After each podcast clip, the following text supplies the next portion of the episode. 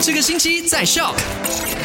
Hello，你好，我是 Penny。recap 一下昨天的三件卖快很准。那第一件事情就是呢，Coaching 不再是疫情的红区。前天呢，Coaching 就从红转黄了，但是大家不要掉以轻心，该遵守的 SOP 还是要乖乖的。OK，口罩还是要戴上哈。第二件呢，就是 Supermarket 恢复营业了。虽然说不是所有的摊主都已经开了啦，但是现在呢，开档的档主呢，他们已经接受了新冠肺炎的检测，都是 negative，而且呢，健康状况也非常良好。这个呃 market 呢，也已经进行消毒的动作了，所以大家可以不用这么的担心。第三就是很多人都在考虑说，哎呦，到底是怎样哦？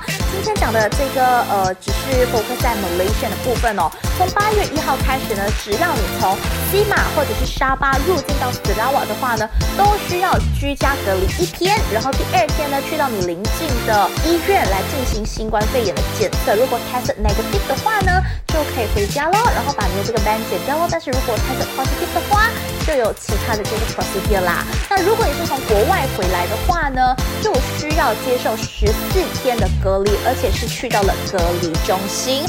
好啦，想要知道最新的消息还是什么的话呢？今天三到八我会在 My Surprise 告诉你，待会见。赶快到 Play Store 或者 App Store 下载 Shop S Y O K。